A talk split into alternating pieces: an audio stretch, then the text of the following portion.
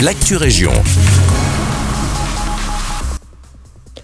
Bonjour à tous, c'est Elise. On commence avec cette info de nos confrères de la DH. La commune de Senef va recevoir un subside de 35 000 euros de la part du SPW Mobilité et Infrastructure pour renforcer la visibilité des zones 30 aux abords des écoles de la commune.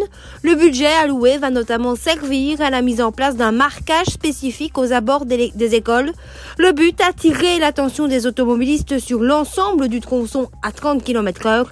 Les aménagements seront effectués dans les prochains mois proximité des sept écoles de l'entité.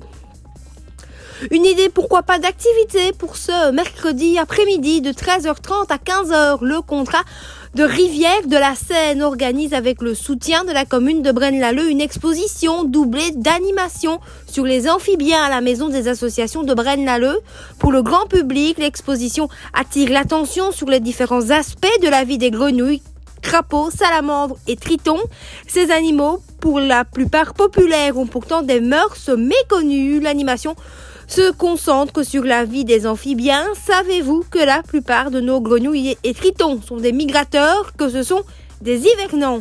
À l'aide de jeux, les enfants vont pouvoir découvrir ou redécouvrir ces attachants petits animaux afin d'apprendre à les protéger car malheureusement toutes les espèces d'amphibiens sont menacées. Intéressés d'en savoir plus, rendez-vous sur le site internet de la commune de Braine-l'Alleud pour connaître les modalités d'inscription. Et on termine avec cette info de service. Les bureaux de l'administration communale de Genappe seront fermés ce mercredi après-midi. Toute l'équipe vous accueillera à nouveau dès jeudi matin.